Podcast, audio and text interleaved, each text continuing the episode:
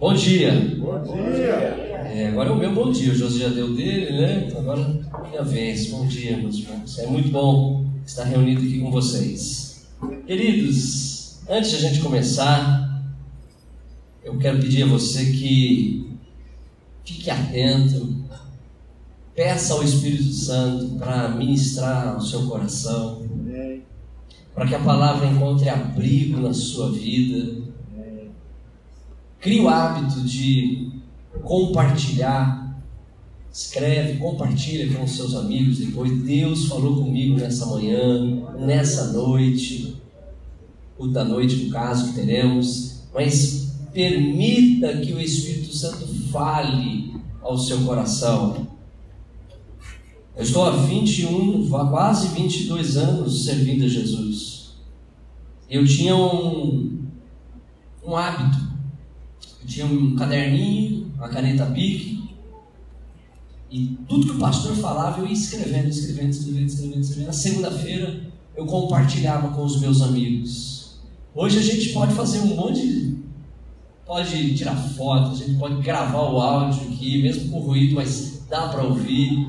A gente pode compartilhar em MP3 com as pessoas, apesar que, vamos ver se no próximo culto nós conseguimos fazer isso vamos liberar no aplicativo, numa, numa aba que tem está escrito podcast, a gente está tá vendo como é que faz isso. E todo o áudio que é pregado aqui, de manhã e noite, nós vamos compartilhar lá.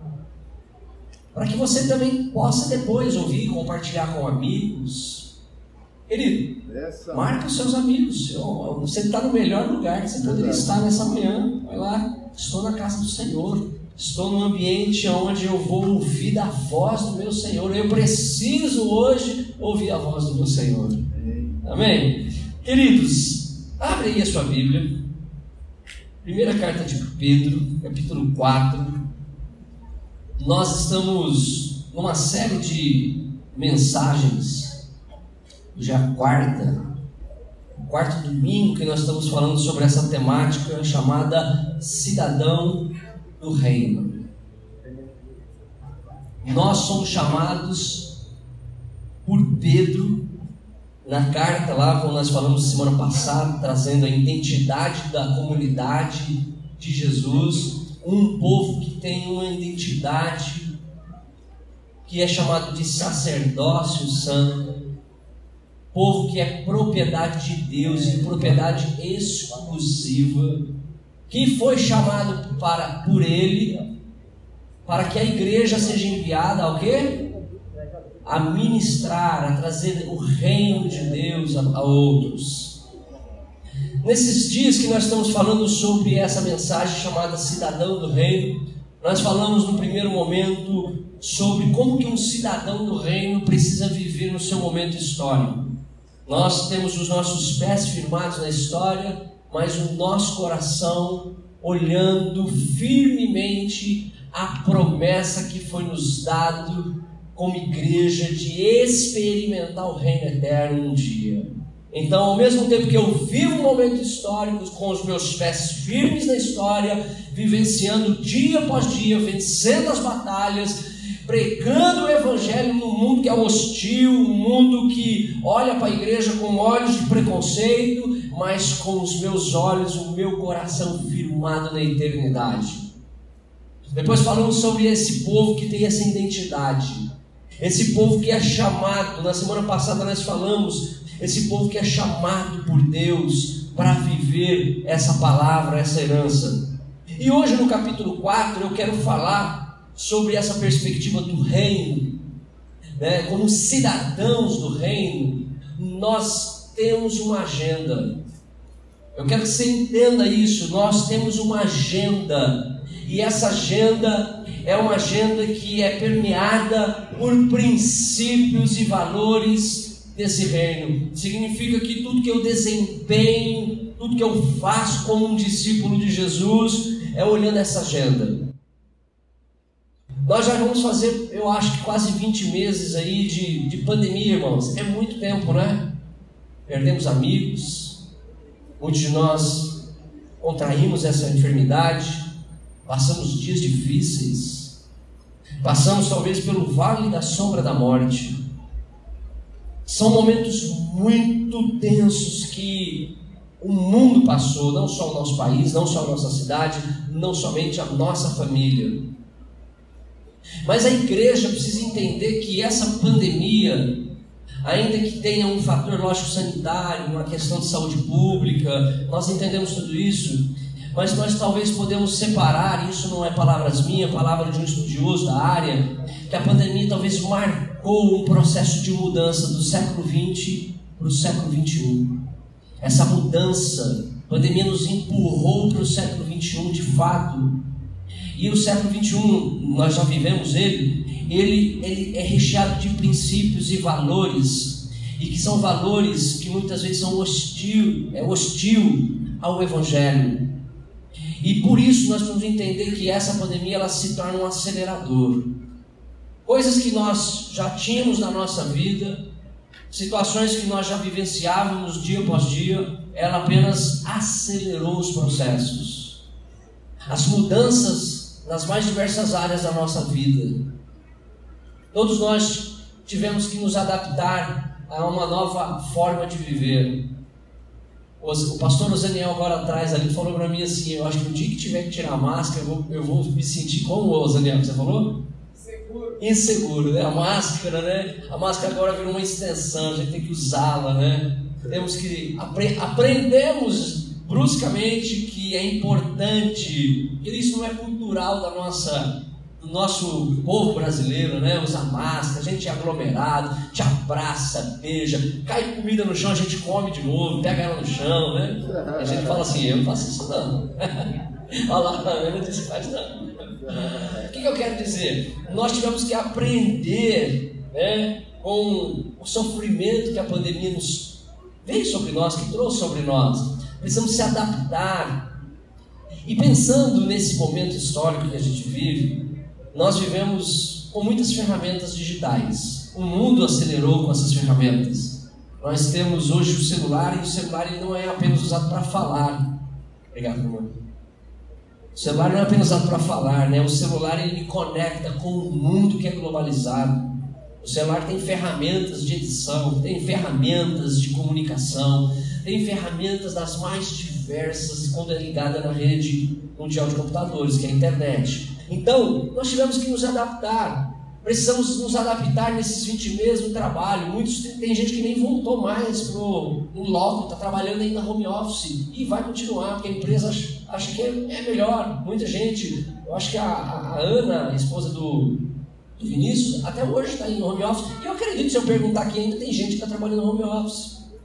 Nós tivemos que nos adaptar com o trabalho, com a comunicação, a comida. A gente já fazia isso, a gente já pedia comida né, por aplicativo, mas parece que essa vida on demand, onde tudo está na palma da mão, parece que ela facilitou em áreas da nossa vida que a gente falou assim: nossa, faz parte da vida hoje.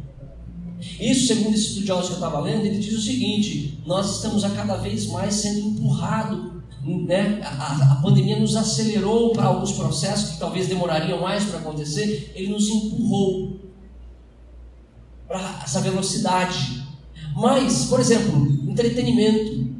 Antigamente, para entreter, assistir um filme, a gente ia, comprava ingresso, assistia um filme lá. Hoje a gente tem um universo na palma da mão. Nós podemos conectar no celular, no tablet, na TV. Nós temos uma série de situações que a gente pode é, nos utilizar para entreter a nossa, a nossa família. Isso já existia, mas acelerou. Você cada vez mais vê pessoas mais idosas fazendo, se apropriando da tecnologia. Então, a pandemia ainda ela tem esse, esse viés da saúde pública, levou muita gente, muito sofrimento, muita dor, mas ela marca um momento histórico de mudança na sociedade, uma sociedade que está mudando. Por que, que eu estou dizendo isso, irmãos? Porque nós que utilizamos nesse momento que nós vivemos as redes sociais, nós começamos a ver pautas né, que são, para algumas pessoas, a vida. Por exemplo, nas redes sociais, Pessoas perderam amigos, começaram a cancelar eles, porque eles começaram a dizer que são pessoas de um espectro político diferente dele. Amigos, por exemplo, que defendem causas feministas. amigos que defendem causas do homossexualismo. E aí a gente vai começando a olhar esse mundo digital e a gente percebe que nós estamos nele.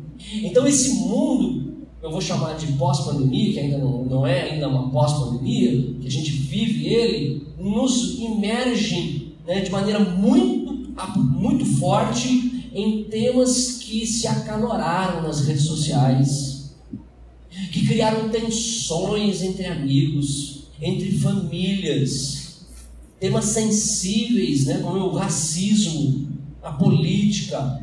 Foi levantado na pandemia temas muito fortes, né? Ele que aconteceu nos Estados Unidos, em meio à pandemia, lá um policial que de maneira muito brusca assassinou um negro. Temas que foram colocados para nós discutirmos, uma política esquerda, direita, abusos familiares que aumentaram com a pandemia, porque as pessoas ficaram em casa, tio, padrasto, pai, mãe, e assim, etc famílias. Então, tudo isso marca o nosso momento. Por que, que eu estou falando de uma maneira é, bem assim, contextualizada para nós, antes de eu entrar no texto? Porque eu quero te mostrar que nós, como discípulos de Jesus e como cidadãos do reino, nós temos uma agenda que não necessariamente, e aqui eu vou colocar entre aspas, não é a causa gay, não é o racismo, não é a política, não são os abusos, tudo isso nós, como discípulos, devemos nos posicionar, devemos aplicar a justiça, devemos viver de maneira digna, como nós somos chamados, como o Evangelho diz. Pedro diz: vocês foram chamados para viver como de modo exemplar. Falamos isso semana passada.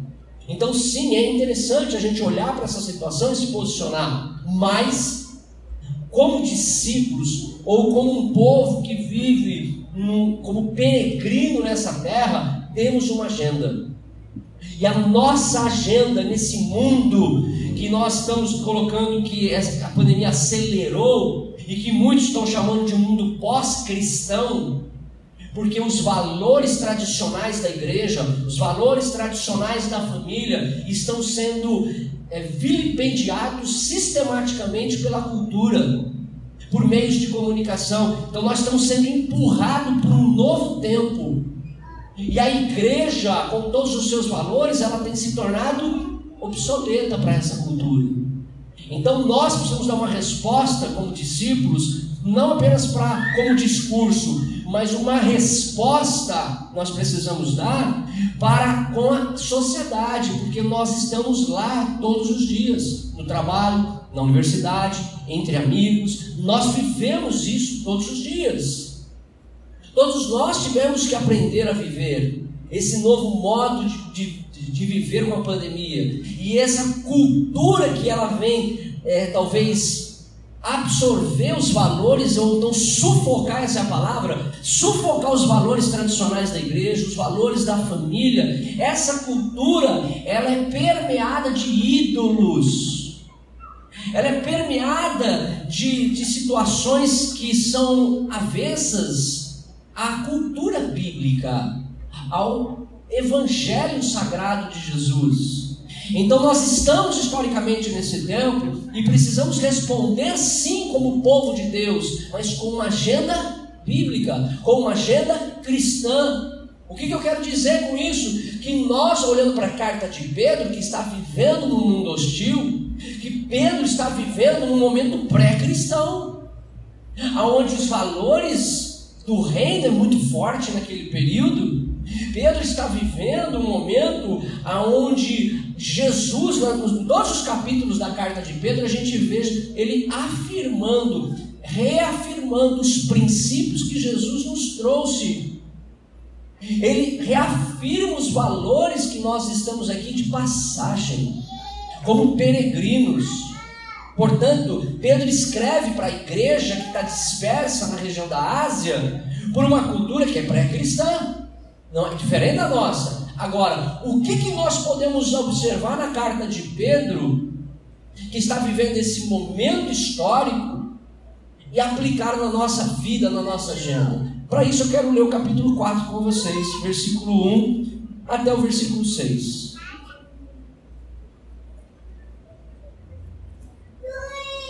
Diz assim, versículo 1, eu vou ler na NVI, tá? capítulo 4, versículo 1. Todos acharam? No aplicativo da igreja tem a Bíblia lá, se vocês quiserem, bem fácil de utilizar. Versículo 1 diz assim: Portanto, uma vez que Cristo sofreu corporalmente, armem-se também do mesmo pensamento. Pois aquele que sofreu em seu corpo rompeu com o pecado. Olha só isso. Vou ler novamente. Portanto, uma vez que Cristo sofreu corporalmente, armem-se também do mesmo pensamento. Pois aquele que sofreu em seu corpo rompeu com o pecado, para que no tempo que lhe resta, não viva mais para satisfazer os maus desejos humanos, mas sim para fazer a vontade de Deus.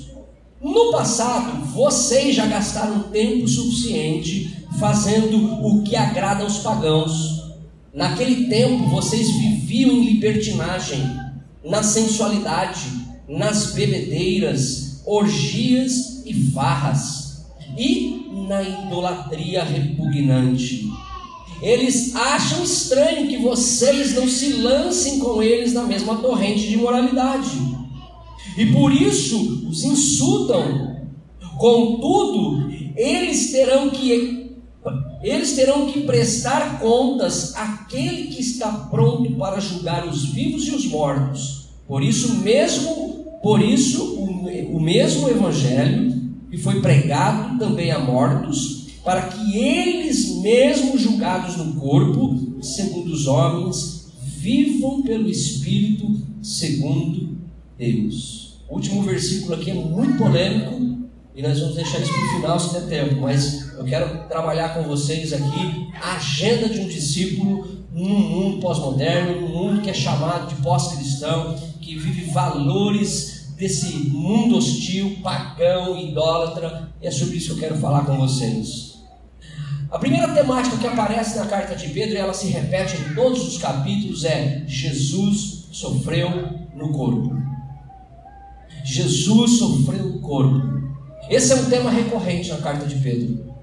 Esse é um tema que nós, como discípulos, precisamos enfrentar no nosso dia a dia. E talvez nesses 20 meses quase de pandemia, nós podemos entender o que é sofrimento.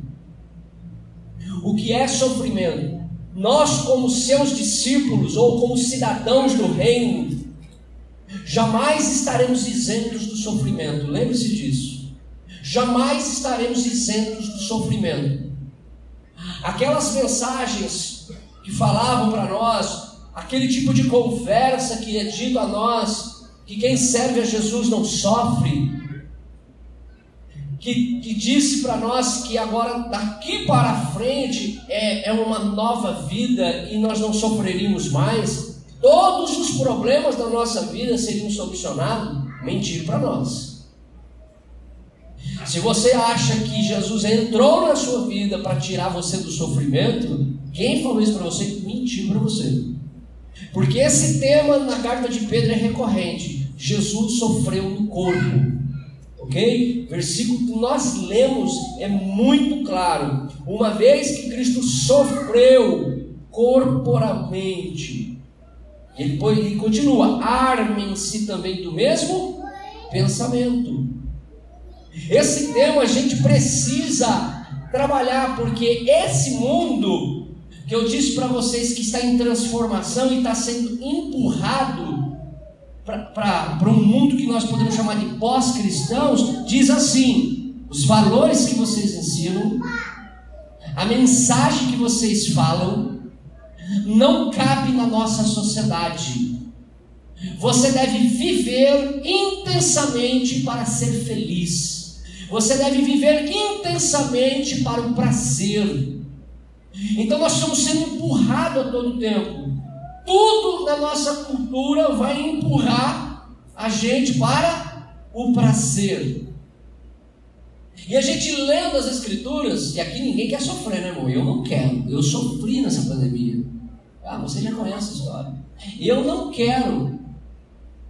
Nós não fomos colocados nessa terra para sofrer. Nós não fomos colocados nessa terra para viver, você entendeu? Com tristeza. Pelo contrário, nós somos colocados aqui para uma finalidade. Você sabe qual é? O propósito maior que Deus colocou você nessa terra, nesse momento histórico, cumprir o seu chamado de modo exemplar, como discípulo de Jesus, como cidadão do reino de Deus. Por isso, em alguns momentos da vida, chegará a nós a tristeza, o sofrimento, e nós precisamos, como discípulos, entender que isso precisa ser vencido à luz das Sagradas Escrituras, e às vezes o sofrimento é a escola da vida que precisamos para amadurecer na fé. Uau! A nossa cultura, nossa música, os filmes, tudo que, no, que nos cerca, nos coloca para ter uma vida de prazer, uma vida de alegria, uma vida de sucesso. Eu disse semana passada que os mais jovens, quando vão procurar o trabalho, quando vão procurar a universidade, eles querem ter o status, eles querem ter o prazer da, daquilo que, vai, que ele vai conquistar como resultado da sua escolha. Então nós precisamos fazer a leitura correta disso, porque nós, como discípulos e cidadão do reino, nós estamos aqui para viver por uma finalidade, marcar o nosso momento histórico, deixar nossa marca, sonhar com o reino de Deus e com a agenda do reino de Deus, não com causas minoritárias, que não, eu não estou dizendo que elas não são importantes, mas há pessoas que brigam intensamente por causas que elas consideram ideologias da vida delas, mas ainda não conseguem olhar para a causa maior do Evangelho que veio para transformar a sociedade. É amanhã no trabalho, é amanhã na universidade, é amanhã nos meus relacionamentos lá fora que eu vou ser um, um instrumento de transformação na vida de pessoas. Pessoas que estão sofrendo e o nosso Jesus sofreu na carne, sofreu no corpo. Portanto, o primeiro item da nossa agenda, de um discípulo ou de um cidadão do reino, passa pelo sofrimento e a perseverança. Eu fiquei assustado numa reportagem que eu vi de uma americana, tinha legenda embaixo, e ela, é ela, ela, é, ela é da área da saúde, e ela disse assim: é impressionante como que aumentou drasticamente. Eu não lembro o número que aumentou, ela cita lá. Eu tive que ficar lendo a legenda. Ela diz: é impressionante o número que aumentou de adolescentes que fazem uso de antidepressivos nos Estados Unidos. O número de remédios para dor, analgésico, isso aumentou drasticamente na América. Isso não é diferente no Brasil. Porque a nossa cultura diz assim: o sofrimento precisa ser extirpado da nossa vida. Então eu preciso usar algo que me traga paz. Eu preciso usar um medicamento. E aqui tem gente que é necessário usar o medicamento. Não estou dizendo que não seja. Mas o uso na faixa etária de adolescência, criança e adolescência tem aumentado. Nós precisamos voltar a pensar o porquê que isso tem aumentado. Porque a nossa cultura é recheada de ídolos que vão massageando o nosso ego. E quando chega uma frustração, papais, vocês vão aprender a frustrar as crianças. Não faz parte da educação também. Não pode. Por quê? Porque o papai disse não. Se você acha interessante justificar e dizer o porquê ou não, faça.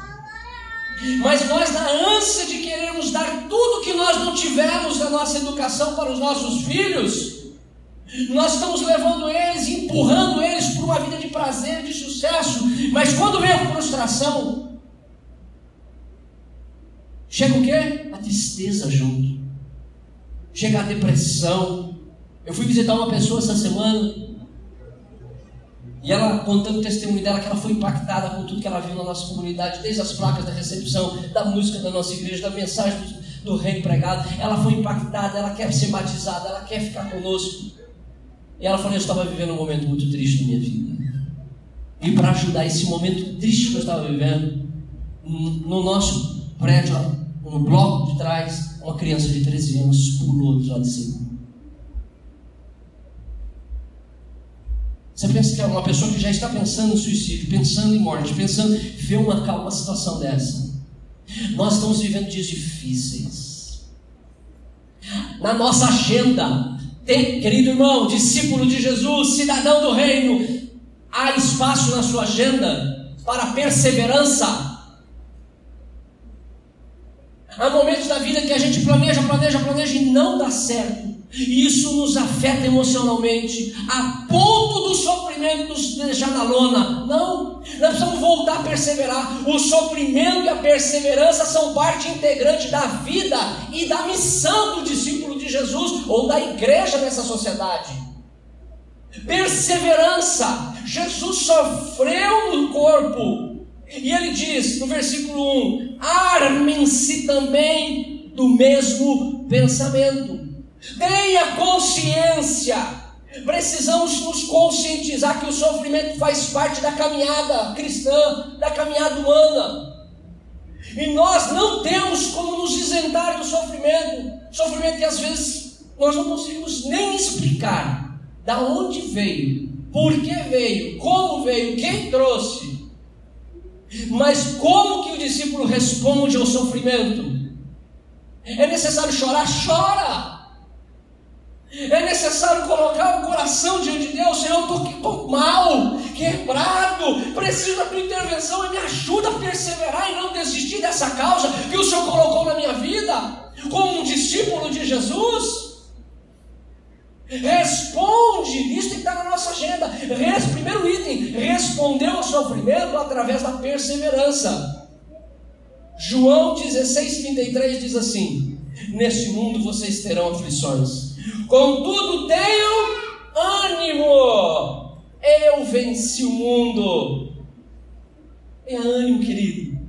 Tenha ânimo, minha irmã. Ei. Tenha ânimo, meu irmão. Porque aquilo que você está passando, Paulo diz que é uma leve, momentânea tribulação, que não se compara com aquilo que nós já conhecemos, que está escrito na palavra de Deus, que nós herdaremos a eternidade. Por isso que os meus pés estão na terra, firmado nos propósitos da minha vida e dos valores do reino, mas o meu coração ainda crê que Ele, o meu Redentor, vive e vai me buscar, vai buscar a sua noiva, a sua igreja.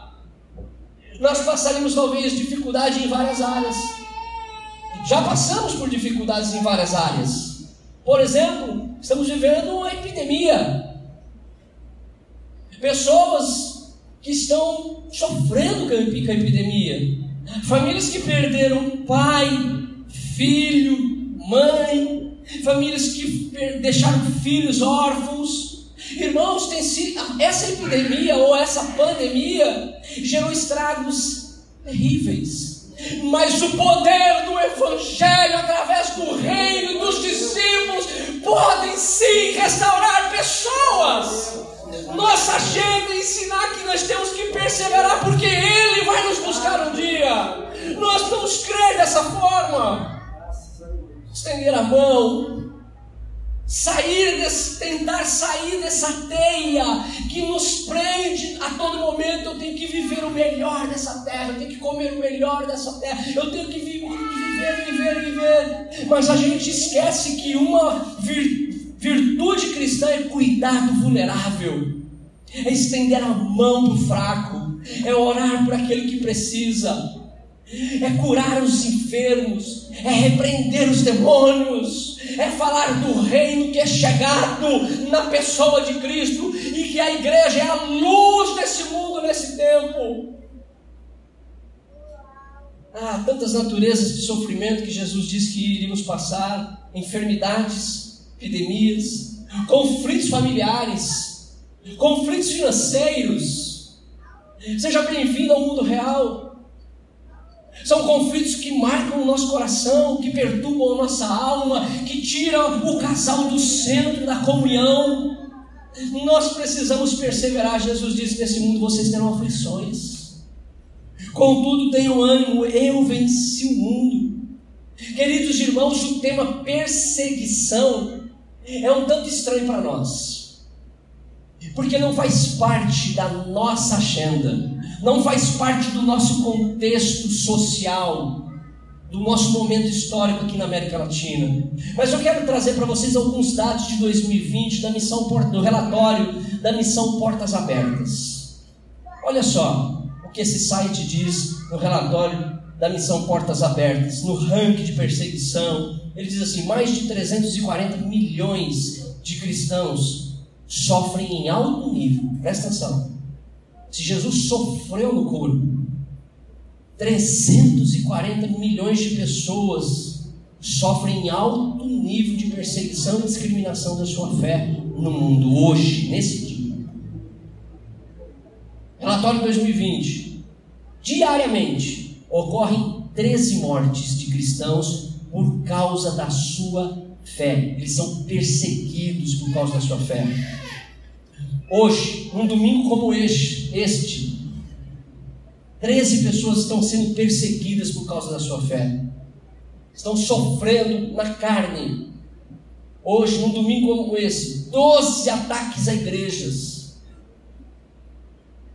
Isso é um relatório de uma média de 2020. Diário. Diariamente no mundo, 12 igrejas são atacadas por causa da sua fé. 11 prisões sem processos. 11 prisões de homens que falam de Jesus, de uma fé viva, numa cultura diferente, ou até mesmo na cultura dele, mas a cultura dele às vezes é avessa ao Evangelho por N fatores aqui. 11 prisões sem processo legal. Quatro sequestros, isso diários, irmão. Um em oito são perseguidos no mundo um cristão em oito são perseguidos no mundo por causa da sua fé. Um cristão em seis são perseguidos na África. Já relatório em 2020 da Missão Portas, Missão Portas Abertas. Dois cristãos em cinco são perseguidos na Ásia. Pasmem. O mundo oriental, aqui nós estamos retratando o mundo oriental, norte da África. São números que marcam e que nos fazem refletir sobre o que é de fato sofrer na carne por causa de Jesus. Agora pasme. Um em doze sofrem ou são discriminados por causa da sua fé na América Latina. O mundo ocidental o mundo da América Latina que eu e você estamos hoje aqui, um em doze sofre. Nós não conhecemos de maneira contextual o que é sofrimento como os nossos irmãos do norte da África, Ásia e países perseguidos. Pedro está falando para um povo que está, que é a igreja, que precisa entender que o sofrimento faz parte da vida, porque eles estavam enfrentando isso. O tema sofrimento, ele aparece muito na carta de Pedro. Portanto, esses dados só reafirmam que a nossa cultura ocidental é avessa à dor, por isso a gente usa analgésico. A nossa cultura ocidental é avessa à dor, e é hipersensível. É uma cultura, é uma geração, principalmente essa que nós estamos vivendo, a nossa geração, hipersensível ao sofrimento. Por quê? Porque esse mundo que agora com a pandemia acelerou e está empurrando a gente para o mundo pós-cristão, está dizendo assim: os valores tradicionais da igreja os valores, como nós estamos falando, que o povo de Deus tem que perseverar o sofrimento, não cabe na nossa cultura. Por isso que nós consumimos, pastor, música, culto. Por isso que nós consumimos, consumimos tudo na nossa vida religiosa. Por isso que nosso índice é de 1 a 12 na América Latina. Nós não conhecemos de fato o que esses irmãos queridos estão sofrendo por causa do Evangelho. Nós consumimos eventos, programas, nós, nós nos tornamos como igreja viciadas, ou o nosso cristianismo é adicto a eventos, a sensações. Sabe o que a pandemia fez? A pandemia veio como uma enxurrada e levou os nossos eventos embora. E a igreja precisou se adaptar. E muitas pessoas não resistiram porque elas apenas vinham para consumir os eventos. A enxurrada da pandemia levou essas pessoas embora. Porque elas consumiam o culto, elas consumiam o pastor, elas consumiam a mensagem, elas consumiam o evento, culto de casais, culto da família, culto do peão, culto da piola, culto de tudo. Mas a pandemia leva embora tudo isso, gente. Leva embora. Nossa cultura é avessa, avessa dor.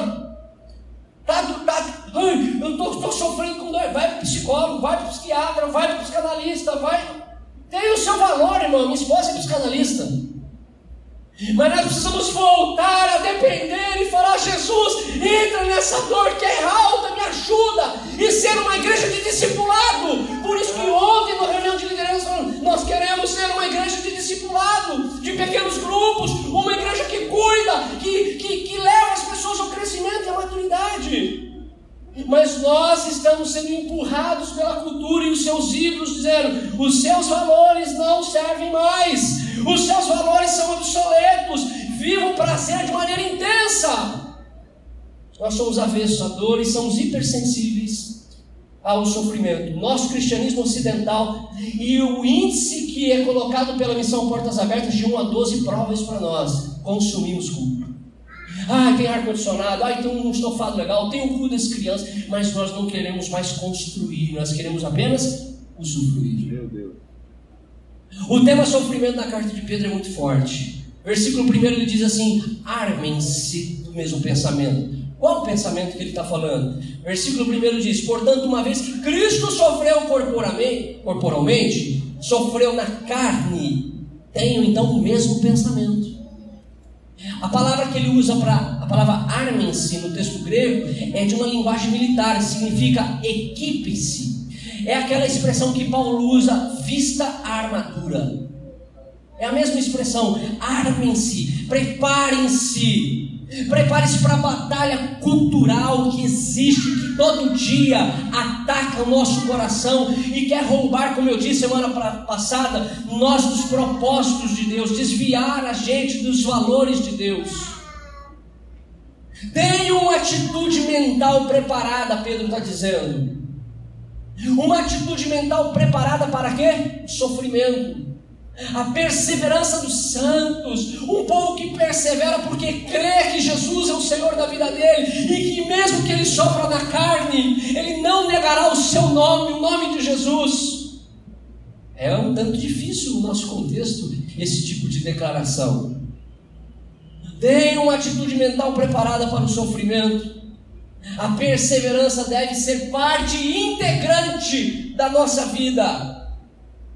O texto continua, e aí é o, se o primeiro item da nossa agenda é, a, é, o, é responder o sofrimento com perseverança na nossa agenda, o segundo item da nossa agenda, como cidadão do reino, ou como discípulo de Jesus, o segundo item é radicalidade. Uau, pastor, o pastor está radical. Olha só comigo que diz o texto no versículo 1. Diz assim: Armem-se também do mesmo pensamento Pois aquele que sofreu no seu corpo, pois aquele que sofreu em seu corpo, rompeu com o pecado. O discípulo de Jesus, o cidadão do reino, na cultura idólatra que me empurra para valores anticristãos, ele precisa ter uma resposta do povo de Deus, e a resposta é radicalidade no trato com o pecado. Não tem meio termo. É, é ser radical com o pecado mas exercer mansidão com aquele que é o pecador, é curar a ferida do outro. Não relativize como a nossa cultura faz. Não relativize o pecado para viver entre as pessoas. Há uma ânsia no nosso tempo que a gente tem que se parecer com o mundo para alcançá-los. Eu preciso namorar essa menina, não é crente não, pastor, mas eu vou namorar ela, vou usar ela bastante. Depois eu vou ganhar ela para Jesus. É? Então a gente vai abrindo mão, a gente vai permitindo que os valores que são anticristãos, são hostis à fé cristã, façam parte da minha vida, do meu comportamento, do meu estilo de vida. Essa geração tem dificuldade com a palavra não. Essa geração que vive nessa cultura que nos empurra a viver o tempo todo a mil por hora no prazer, na alegria, no sucesso, vai buscar sua felicidade. E às vezes as pessoas assim, olha, vai lá, você não está feliz com esse marido, troca, arruma outro que te faça feliz. Uau, isso não pode caber no nosso meio. Isso, esse tipo de declaração não pode caber na nossa, na nossa vida. Eu sei que há pessoas na nossa comunidade que gostam de ouvir muitos outras pessoas, mas não ouvem a mensagem que é pregada aqui no domingo. Que é a mensagem que vai curar a sua alma, que vai lavar você, que vai limpar você, que vai transformar você. Não relativize o pecado para viver entre as pessoas. E assim a igreja. A igreja não tem que se relativizar e entrar num consumismo frenético para ter as pessoas aqui dentro. É muito fácil aqui, a gente põe 10 gasofilados, põe um em cada ponta aqui, ó. Você entendeu? Faz um cultão, chama lá o fulano, o beltrano, e a gente vai dizer assim o seguinte, gente, não tem mais ensino, só tem cultão, você tem que ir a mil por hora, mas tem que dar a sua oferta. Não é evangelho. Evangelho é a gente ser confrontado. O nosso ídolo precisa ser confrontado, porque a Bíblia diz que os idólatras não entram no reino de Deus. Nós precisamos confrontar o nosso pecado de maneira radical. Tem pecado de estimação no nosso meio. Jovem, cuidado. Não é só jovem, não. Homem casado, mulher casada. No ministério pastoral a gente está acostumado às vezes a olhar assim e falar assim: uai, como que é possível? É possível. Porque nós permitimos que os valores que são normais nessa cultura sejam uma realidade na nossa vida. Então, o segundo item é o que? Tratar o pecado de maneira radical. Pecado tem nome. Pecado precisa ser confessado. Pecado te afasta de Deus. Pecado destrói a sua vida financeira. Pecado destrói a sua família. O pecado é um vício que destrói a sua alma. Vai conduzir você à ira divina, ao inferno. O inferno que não foi criado para você, não, porque você foi criado para ser a, a, a imagem de Deus. E Jesus veio restaurar essa imagem que foi corrompida com o pecado. Então está na hora de você começar a tratar isso de maneira séria, dar nome a isso. Terceiro item da nossa agenda: consciência de peregrino. Lembra das mensagens anteriores? Vocês são peregrinos. Pedro, novamente, no capítulo 4, está apontando para o futuro. Vocês estão de passagem. Tenha consciência de peregrino, e olha só o que diz o versículo 2: Para que no tempo que lhe resta, não viva mais para satisfazer os maus desejos humanos, mas sim para fazer a vontade de Deus. Para que no tempo que lhe resta, o tempo que lhe resta de vida, irmão, o tempo que lhe resta de vida nesse momento, tenha esse tempo e escreva na sua agenda do coração: consciência de peregrino. Consciência que você está agora vivendo esse tempo que lhe resta de uma maneira a fazer a vontade de Deus. Para que no tempo que lhe resta não viva mais para satisfazer os maus desejos. A palavra tempo aqui é tempo da história ou na história. É a palavra cronos vem do relógio, vem de cronologia. O tempo na história. Use, querido irmão, irmã, use sua vida desse tempo que lhe resta para fazer a diferença na história. Jovem, use o tempo que lhe resta para fazer diferença na história. Use o tempo que você tem. Às vezes o jovem fala, eu tenho muito tempo. A pandemia está provando para nós que o tempo ainda está nas mãos de Deus jovens que se foram. Use a sua vida, o tempo que lhe resta para fazer a vontade de Deus. O que você vai fazer, querido irmão, nesse tempo que lhe resta? O que, que nós vamos fazer como comunidade de discípulos, comunidade de missão, como igreja do Nazareno Viva, como povo santo? como povo missionário, como povo que ama a causa do Evangelho, como que nós vamos viver o tempo que nos resta nessa história? Fazendo eventos? Levando, dando coisas para a igreja consumir? A pandemia provou que a enxurrada da pandemia passou e levou isso. E ficou todo mundo em casa. assistindo pelo YouTube, pelo Facebook, todo mundo escondido. As coisas estão melhorando, a vacinação chegando, o povo está na rua. Amém. Queremos sair desse momento. Mas o tempo que você hoje está, hoje, nesse domingo, ele resta. O que Deus quer que você faça? Você já fez essa pergunta? Deus, o que é que o Senhor quer que eu faça? Qual é o plano ou o propósito do Senhor para a minha vida nesta comunidade? O que é que você vai fazer nessa comunidade, querido irmão? O que é que você deseja viver a partir do Evangelho? Pedro está dizendo: o tempo que nos resta, não viva para satisfazer, nesse momento histórico nosso, não viva para satisfazer os desejos, maus desejos humanos. Ele diz: não vivam para satisfazer. O que, que a cultura nossa diz? Viva para satisfazer os maus desejos. Viva para satisfazer o seu prazer, a sua alegria, o seu sucesso. Busque intensamente o dinheiro, busque o sucesso. E isso a gente estava fazendo, entrando na onda e indo sem perceber. Pedro está dizendo: não vivam mais para satisfazer os maus desejos. E aqui os maus desejos estão relacionados à idolatria, porque toda a citação que ele vai dizer nos próximos versículos ele vai qualificar para nós que tipo de idolatria é o que permeava a cultura pré-cristã dos pagãos e que permeia a nossa cultura nossa hoje, que é o prazer, a autonomia, desejos que gradativamente roubam o nosso coração. Eu disse isso semana passada.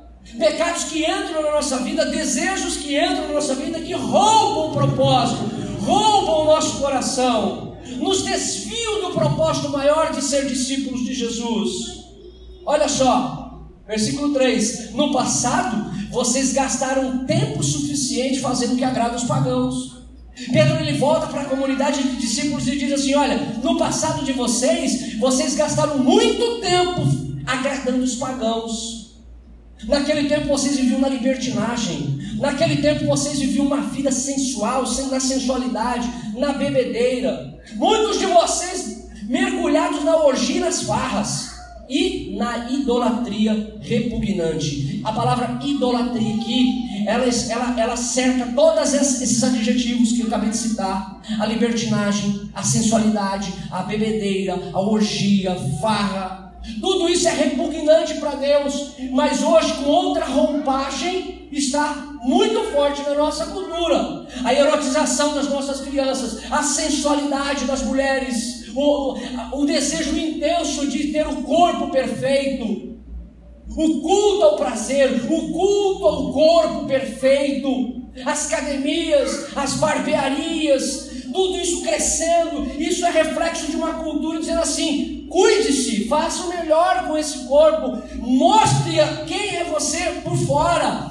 Pedro está dizendo o seguinte: Pedro está dizendo o seguinte: livre-se dos maus desejos humanos, porque isso é idolatria.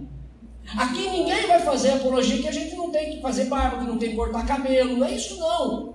Nós estamos falando do culto à personalidade que a nossa cultura valoriza.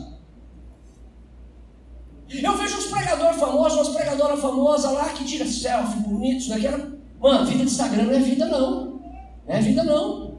Aquilo lá é fachada. Pastor tem que ter cheiro de ovelha. Crente tem que ter cheiro de crente. Nós precisamos cuidar um do outro. Nós precisamos cuidar dos valores que cercam a nossa comunidade. Às vezes o pastor diz, não, e às vezes a gente vai bico, não, pastor disse não, eu queria fazer isso, não sei o quê. Coração rebelde. Nossa cultura diz assim: não respeite as autoridades. Nossa cultura nos empurra para dizer assim: as instituições não funcionam, então vamos nos rebelar contra ela. Professor não é valorizado, pastor não é valorizado, polícia, porque nós temos uma crise cultural no nosso tempo. E a gente começa a olhar essas coisas e fala assim: tem alguma coisa errada. Como que a gente responde a isso?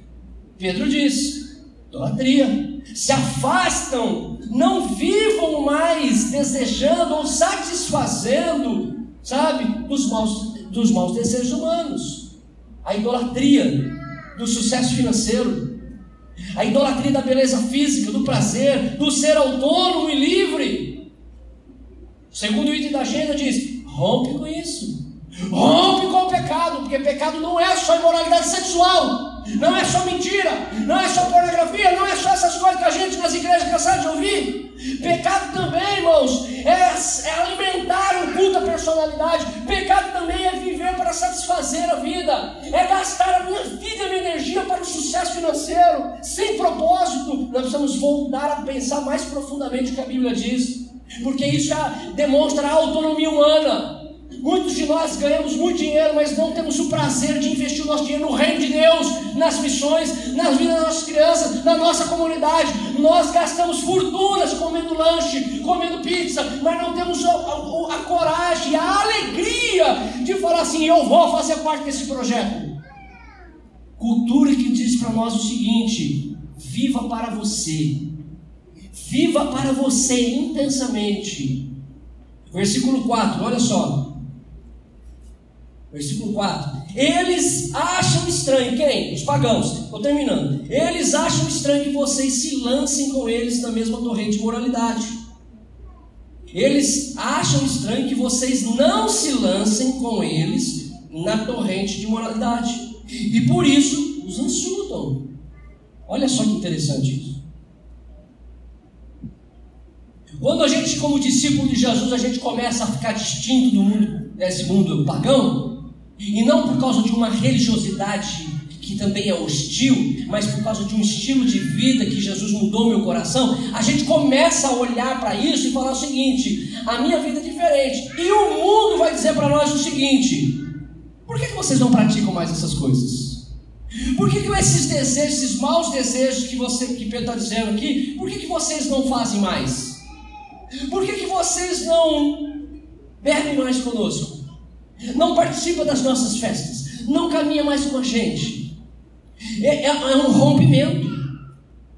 O texto do versículo 4 diz: Não vivam mais para satisfazer, mas sim para fazer a vontade de Deus. Os maus desejos humanos são deixados de lado, e agora eu vivo como um cidadão do reino para a vontade de Deus. E por causa disso, os pagãos, ou a nossa cultura, os nossos amiguinhos, que às vezes não são amigos, eles nos insultam pelo nosso estilo de vida. A cultura não aceita de forma nenhuma o que você escolheu viver como cristão. A nossa cultura diz: esses princípios e valores que você declara cristão não cabem mais na nossa sociedade. Não cabe mais. A cultura não aceita a forma como você escolheu viver o resto da sua vida. O resto de vida que você, que você tem nessa história, ele diz: não, vocês estão perdendo tempo. Versículo 5: Contudo, eles terão que prestar contas àqueles que está pronto, que aqueles que está pronto para julgar os vivos e os mortos. Contudo, os discípulos de Jesus devem ter a consciência do juízo. Então, viver a vida cristã sem consciência do Evangelho, não ter consciência que há um juízo, leva eu a viver a semelhança deles. O Evangelho confronta os ídolos do meu coração, para que eu possa entender que se eu não viver como o Evangelho nos chamou a viver de modo exemplar, há um juízo. Um juízo que vai julgar inclusive os pagãos. Um juízo que vai chegar sobre todos. O Evangelho, meu irmão, é para ser pregado para dizer: Jesus veio morrer pelos seus pecados, porque Ele, veio, ele foi o único possível para libertar você das amarras do pecado, da condenação do pecado. Então, viva intensamente o Evangelho, se arrependa dos seus pecados, viva o Evangelho de maneira digna. É que eu não vou entrar no, no mérito do versículo 6, que é bem polêmico. Para a gente encerrar e para a gente refletir. Sofrimento e perseverança deve ser uma pauta da nossa agenda como discípulos de Jesus. Radicalidade no trato do pecado deve ser um estilo de vida cristão. Consciência de peregrino da nossa vocação que Deus nos deu. E por último, convicção do juízo por meio do anúncio do Evangelho de Jesus Cristo. Somos chamados por Deus a viver o Evangelho de Jesus Cristo. Por isso, querido irmão, se entregue a Ele, coloque na sua agenda. A agenda de Jesus deve ser a sua agenda, não a agenda dessa cultura que a todo tempo nos empurra para longe dos propósitos divinos.